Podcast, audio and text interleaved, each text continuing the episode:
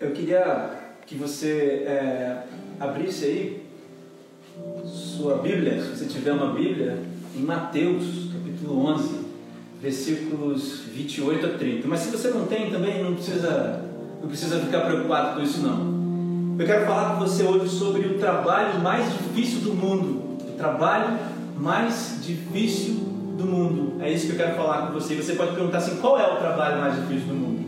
Você prestou atenção na música que a gente acabou de cantar? Ela fala assim: é como se Deus estivesse falando: o meu trabalho é cuidar de você e o seu trabalho, ou seja, o nosso trabalho, o meu e o seu, é descansar em Deus. Então, essa breve reflexão tem esse tema, cara, hoje, de, de que o trabalho mais difícil do mundo é justamente descansar em Deus. Na verdade, eu queria conversar com você numa série de segundas-feiras aqui. A gente vai ter encontros durante segundas, esse, esse encontro durante essa tempo, esse período de quarentena, ele se chama Papo Raiz. E aí, toda segunda às 10 horas, eu quero me encontrar com você. A gente vai fazer uma série de talvez três ou quatro partes sobre esse tema, o trabalho mais difícil do mundo, que é o trabalho de descansar em Deus. Parece contraditório, né, cara? Você fala, nossa, mas por que é tão difícil? A gente vai começar a pensar nisso hoje. Eu vou ler para você aqui Mateus capítulo 11, versículos 28 ao versículo 30. E esse é um dos textos mais famosos. Isso aqui deve estar de repente aberto na, na sua casa ou em algum lugar que você vai, a Bíblia deve ficar aberta nesse, né, nesse texto aqui. Olha só o que diz Mateus 11, 28 até o 30. Venham a mim todos os que estão cansados e sobrecarregados, e eu lhes darei descanso. Tomem sobre vocês o meu jugo e aprendam de mim, pois sou manso e humilde de coração e vocês encontrarão descanso para as suas almas, pois o meu jugo é suave e o meu fardo é leve. Eu gosto sempre de orar antes. Eu queria orar mais uma vez. Feche os seus olhos. Senhor Deus, Pai, toma nas tuas mãos todos os que estão ouvindo. Todas as armas do mal caiam por terra agora. Tenha misericórdia e piedade de mim. Nos ensina, me ensina e usa para a honra e glória do seu próprio nome. Essa é a oração em nome de Jesus. Amém. Você vê Jesus falando: Vinde a mim todos os que estáis cansados, todos vocês que estão cansados e sobrecarregados. E hoje eu quero ficar só no versículo 28 com você, aqui hoje, apenas no versículo 28. E eu quero te dizer qual contexto Jesus fala isso. Jesus está dando uma série de advertências, exortando um povo que era muito incrédulo Está dizendo para um povo aqui, um povo judeu que era duro, difícil de acreditar que ele era o Messias. Então Jesus é nessas circunstâncias que Jesus fala: Olha, Pai, muito obrigado, porque você fez poucos saberem da verdade, porque poucos acreditavam. Glória a Deus por isso, Pai, Jesus falando, porque você deu sabedoria a poucos para verem o que é, o Senhor está fazendo. E depois de Jesus falar isso, ele fala, vira para aquelas pessoas e fala: Vinde a mim, vós que estáis cansados. Para quem Jesus está falando isso? Jesus está falando isso para os religiosos. Jesus está falando isso para aquelas pessoas que estavam aprisionadas pela religião. Deixa eu te fazer uma pergunta: por que, que é tão difícil, cara, descansar em Deus? Eu tenho duas respostas para te dar. Primeiro, porque nós não conhecemos bem quem promete o descanso. Você entende? Essas pessoas lá daquela época é, não conheciam Jesus, por isso que era difícil para eles descansarem em Jesus. Segundo, o segundo motivo que eu acho que é difícil a gente descansar em Jesus é porque o cansaço nos atrai. Você pode dizer assim, não, não é assim, mas eu creio que o cansaço, o cansaço nos atrai porque o cansaço ele vem travestido de coisas que podem parecer boas no primeiro momento. E aí, é, eu quero ler para você essa mesma versão dessa passagem, só que agora numa paráfrase. Existe uma Bíblia que se chama A Mensagem, ela foi escrita por um pastor chamado Eugênio Peterson, e ele faz uma paráfrase desse mesmo pedaço, e eu quero ler para você. Olha o que diz, parafraseando o texto original: Vocês estão cansados? enfastiados da religião, venham a mim, andem comigo e irão recuperar a vida. Vou ensiná-los a ter descanso verdadeiro. Caminhem e trabalhem comigo. Observe como eu faço. Aprendam os ritmos livres da graça. Coisa linda. Não vou impor a vocês nada que seja muito pesado ou complicado demais. Sejam meus companheiros e aprenderão a viver com liberdade e leveza. E eu acho que o, essa paráfrase da Bíblia a Mensagem ela condensa muito bem o que essa passagem quer dizer. Então, por que, por que, que a gente tem tanta dificuldade para descansar em Deus? Eu quero pensar com você em três motivos para que você possa descansar em Deus. Para a gente começar a nossa reflexão hoje sobre esse tema, sobre o descanso. Você é uma pessoa cansada, você é uma pessoa aflita. Eu acredito que nesse momento, o momento que nós estamos vivendo no mundo, é o momento onde nós estamos vendo mais pessoas aflitas, mais pessoas desesperadas, sobretudo aqui no nosso país. A situação econômica é caótica, a situação da saúde também é difícil. Você é uma pessoa cansada? O que você precisa fazer então para descansar? Quero te dar três passos, ou três motivos ou três formas. Primeiro, eu quero falar com você: pare de correr atrás do vento. Ou melhor, você precisa parar de correr atrás do vento. Cara, eu fiquei pensando no que, que a Bíblia fala sobre correr atrás do vento. E encontrei uma passagem lá em Eclesiastes, capítulo 2, versículo 11, que diz assim: Mas ao olhar para tudo que havia me esforçado, os sábios dizendo isso, tudo que havia me esforçado tanto para realizar, vi que nada fazia sentido. Era como correr atrás do vento. Não havia nada que valesse a pena debaixo do sol. Você entendeu o que o livro de Eclesiastes, o que o autor aqui disse? Quem escreve o livro de Eclesiastes é uma pessoa que tinha sabedoria, são conselhos para a vida. E parece que ele está falando aqui: olha, não tem sentido essa vida. Não tem, não tem jeito para a gente. A vida é correr atrás do vento, mas essa é a interpretação errada desse texto. Porque enquanto o livro de Eclesiastes vai perguntando qual é o sentido da vida, e ele vai dizendo: olha, acumular riquezas é correr atrás do vento, olha, ter todas as mulheres, porque ele cita isso num tempo, olha, isso é correr atrás do vento. Depois ele fala: tem tempo para isso, há tempo para todo propósito debaixo do céu, e isso também é correr atrás do vento. Depois de ele falar isso tudo, lá no último capítulo Eclesiastes 12, então ele começa a conclusão, e olha só o que diz no versículo 1 ao versículo 4. Não se esqueça do seu Criador nos dias da sua juventude, honre-o enquanto você é jovem, antes que venham os tempos difíceis e cheguem os anos em que você dirá: Não tenho mais prazer em viver. Lembre-se dele antes que o sol, a lua e as estrelas percam o brilho aos seus olhos e as nuvens voltem a cobrir o céu depois da chuva. Lembre-se dele do Criador antes que as suas pernas comecem a tremer, antes que os seus ombros se encurvem. Lembre-se dele antes que os poucos dentes que lhe restam já não, já não possam mastigar, e antes que os teus olhos deixem de ver com clareza. Presta atenção, lembre-se dele antes que os seus ouvidos fiquem fracos e você não ouça o som das pessoas trabalhando nas ruas. Hoje você levanta com o primeiro canto dos pássaros, mas um dia não nos ouvirá mais. Qual que é a conclusão do escritor aqui de, do livro de Eclesiastes? Que a vida então não vale a pena? Preste atenção que eu quero te falar, não é isso? Não é que a vida não tenha sentido, preste atenção, mas existe um tipo de vida que não faz sentido. Você entendeu? Vou repetir para você. Não é que a vida não tenha sentido, é que existe um tipo de vida ou tipos de vida que não fazem sentido. Você sabe qual é o tipo de vida que não faz sentido? O tipo de vida que corre atrás do vento, cara. Sabe que o Salmo 103, dos versículos 15 e 16 diz, cara? Olha, a vida do homem é semelhante à relva, ela floresce como a flor do campo, que se vai quando, que se vai quando sopra o vento e nem se sabe mais o lugar que ocupava.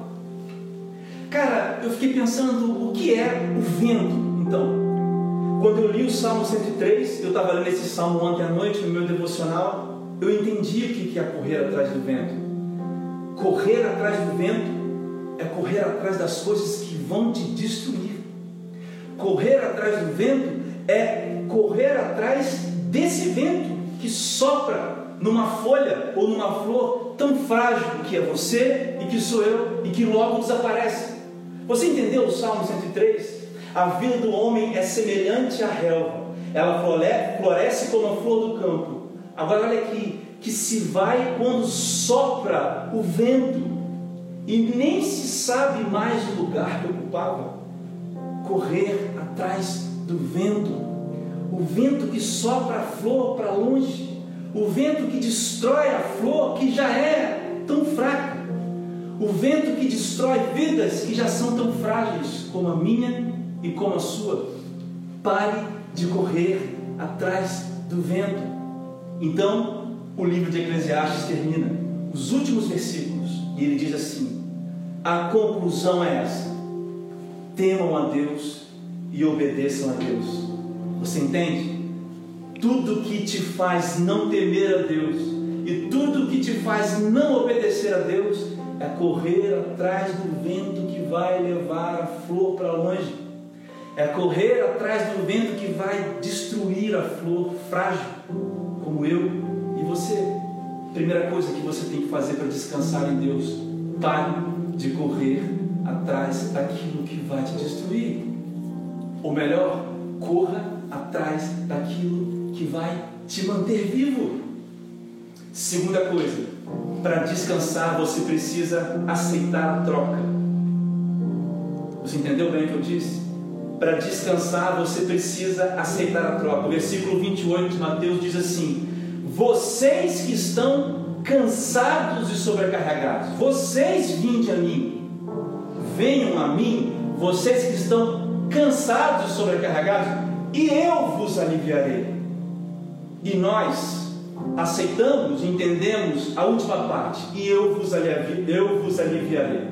Mas antes o próprio Jesus diz: vocês que estão cansados e sobrecarregados. Então qual é a troca? Qual é a troca?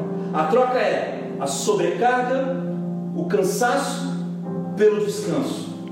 A sobrecarga, o cansaço pelo descanso. Sobrecarga é algo que está acima do limite que você pode carregar. Então, para aceitar a troca, a pergunta que eu te faço é: o que você está disposto a deixar para trás? Porque essa, cara, essa é a grande pergunta. O que você vai deixar para trás? Qual é o sobrepeso da sua vida que vai ficar para trás hoje? Qual é o cansaço nos seus ombros que precisa ficar para trás? Porque Jesus não está propondo que você continue carregando com os é, andando com os ombros sobrecarregados. O que Jesus está dizendo: venham a mim e eu vos aliviarei. O que Jesus está dizendo é: precisa haver uma retirada da carga que está sobre medida, ou seja, está ultrapassando o, peso, a quantidade sobre os seus ombros. Seus ombros. Qual é o peso da sua vida? Qual é, qual é aquela situação? O que é que Jesus te pede que você não deixe? Sabe por quê, cara? Aquilo que você não faz, aquilo que você não obedece, aquilo que você teima em não fazer, aquilo que você teima em não deixar, é o peso da carga, da sobrecarga que está sobre você. É o peso da pedra que amarra a corrente nos seus pés. É exatamente aquilo que você não deixa para trás. Nós carregamos tantas coisas que deveriam ficar para trás. E não pense você que o pecado que deve ficar para trás não só são apenas ações morais, eu estou dizendo de coisas que você não acredita também sobre você mesmo. Será que você não precisa deixar para trás a ideia de que você não é filho de Deus? Porque talvez você carregue tantas coisas na sua cabeça, tantas coisas, tantas sensações, tantos traumas, tantas ilusões, tantos, tantos momentos vividos, e aí a marca que fica é que você, Deus nem te conhece. E sabe, a solidão é um peso que precisa ficar para trás.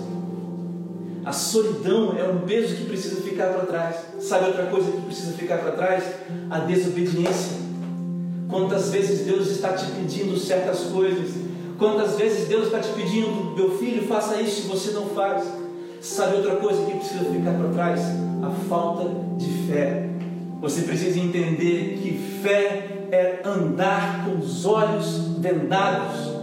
Fé é o movimento da vida de quem está com Cristo. Movimento. Fé não é estar parado.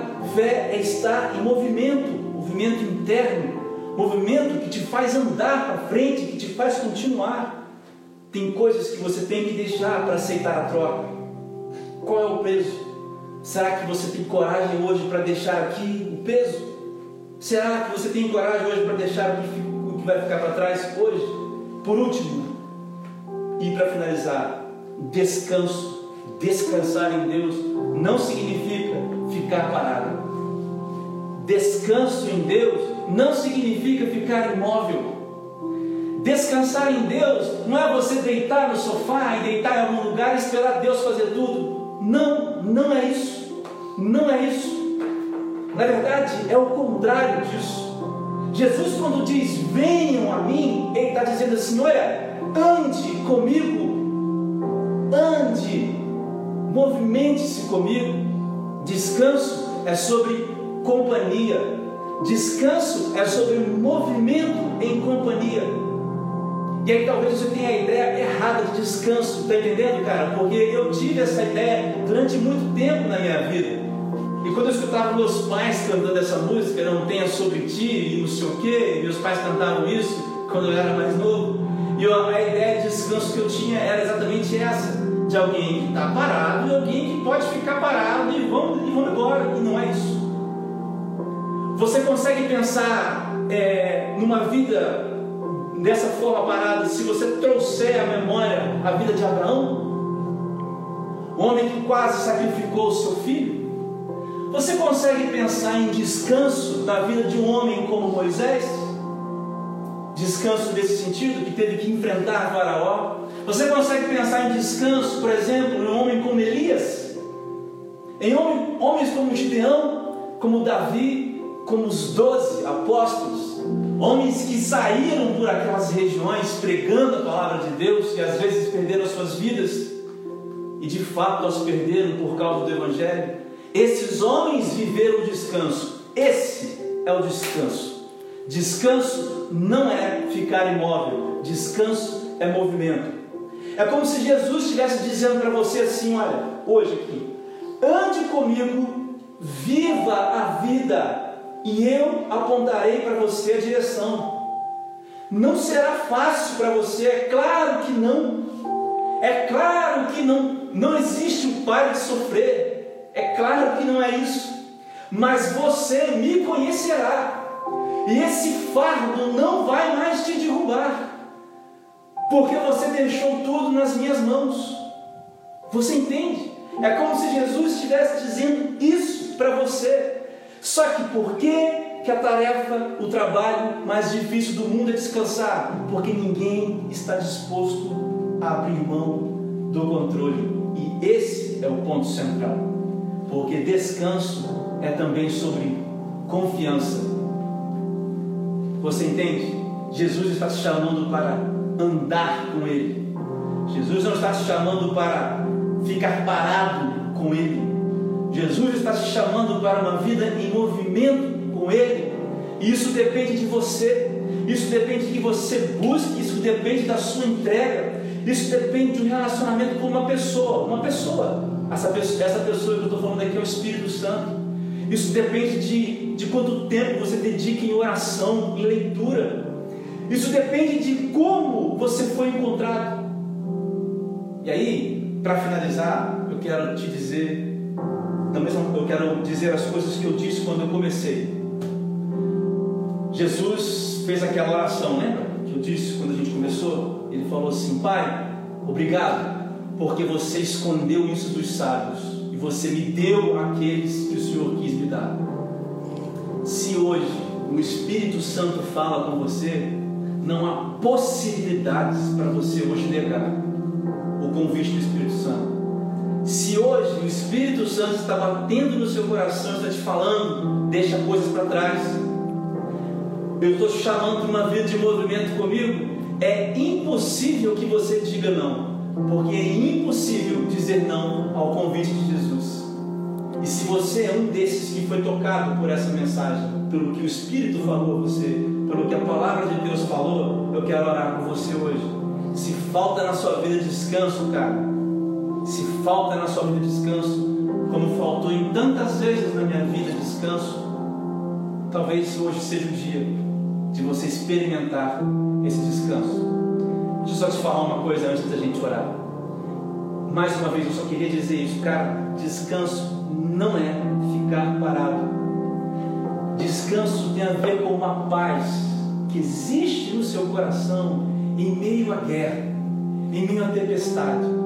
Descanso tem a ver com você ir para frente. Quando coisas vêm contra você e você continua. Não porque existe alguma força em você, mas é porque você conhece quem disse para você: Venha a mim, vinde a mim. Mas a gente é teimoso e a gente não deixa o peso, a gente não deixa a carga e a gente não quer fazer a troca e a gente continua correndo atrás do vento. Cara, eu fui uma pessoa e corri quase a minha vida toda atrás do vento. Então eu tenho 20 anos de história que não serve de exemplo para a sua vida. Isso é uma das coisas mais tristes para poder dizer aqui. Se você é uma pessoa, eu não sei a idade que você está me ouvindo aqui, mas eu quero te dizer uma coisa, cara, perder um dia, perder um dia, cara, desse descanso, cara, é como perder a vida toda. Mas graças a Deus e a misericórdia dele que ele nos encontra e nos enche de força de novo. Mas não, mas cara, se você é uma pessoa como eu fui um dia, correndo atrás do vento, carregando sobrepeso, achando que descanso era ficar imóvel, que tudo era Deus quem fazia, que a minha parte aqui não tem nada e eu tenho só que, que esperar, Deus faz tudo e o que acontece é a culpa de Deus, cara. Se o Espírito Santo toca você hoje aí onde você está, abaixe sua cabeça e ora comigo, se entrega hoje ao Espírito Santo. Eu tenho certeza que você pode começar a andar com Jesus. Ele vai apontar a direção não é sobre uma vida fácil, não é sobre uma vida sem problemas, é uma vida de descanso. Entendeu? Uma vida de descanso, apesar do que está ao seu redor. Essa é a mensagem de Jesus Cristo para os cansados e para os sobrecarregados. Feche seus olhos e ora comigo. Senhor meu Deus, Pai, eu entrego nas tuas mãos todos esses que nesse momento entendem a Sua palavra todos esses, Pai, que foram tocados por Ti, todos esses, Pai, que receberam aí o Espírito Santo falando do coração, aos corações deles. Pai, são pessoas que choram as lágrimas das madrugadas, são pessoas, ó Deus, que choram as lágrimas no banheiro quando ninguém os vê. São as pessoas, Pai, que têm os sorrisos por fora, mas as tristezas, mas o choro, mas, ó Pai, as marcas, o sangue escorrendo por dentro. Pai, é sobrepeso. Deus, existe peso demais sobre os ombros, sobre os nossos ombros. Existe uma carga demais, Pai, demasiadamente pesada sobre os nossos ombros. Mas, Deus, que nós, muitas vezes, nós mesmos é que carregamos. Mas tem misericórdia de nós, Jesus, porque você disse, Jesus, para nós irmos até você. E hoje, pela ação sobrenatural do Espírito Santo, que é você mesmo, Deus, nós nos achegamos e nós fazemos essa troca. Nós queremos deixar aqui hoje todos esses que oram comigo, que trazem à mente todo o peso, todo o sobrepeso, tudo aquilo que cansa, meu Deus, tudo aquilo que marca, que eles estão trazendo à mente Deus, estão deixando hoje aqui no seu altar, abençoa, sela o coração dessas pessoas, dá alívio a essas almas, Pai, dá combustível, Senhor Deus, da fé, que é a fé, para andarem ao seu lado dia após dia. Senhor Deus, os casamentos que possivelmente, Pai, estão acabando, estão desmanchando, estão a ponto de acabar, meu Deus. O peso, ó Deus, o sobrepeso da ruptura de uma família. Senhor Deus, carrega, porque o Senhor Jesus levou isso na cruz. Meu Deus, o sobrepeso daqueles que pensam em terminar com as suas próprias vidas, o peso da solidão, hoje carrega, faz a troca com essas pessoas, meu Deus. Senhor Deus, o peso, ó Deus, do medo, o peso paralisante, Deus, do medo, do trauma, da rejeição, Pai, que nós carregamos. Senhor Deus, tira isso de nós hoje. Meu Deus, o peso da desobediência, meu Deus, tira de nós isso hoje, Pai. Nos, nos muda, nos molda, Senhor, Pai. Deus, o peso, ó Pai, de não seguir a Tua voz. O peso, ó Pai, do medo de seguir a Tua voz. O peso da falta de fé para seguir os Teus planos. Senhor Deus, tira tudo isso de nós hoje, meu Deus. Pai, a falta de fé, o peso da falta de fé, retira hoje de nós, no nome de Jesus. Nos dá o descanso que nos coloca em movimento.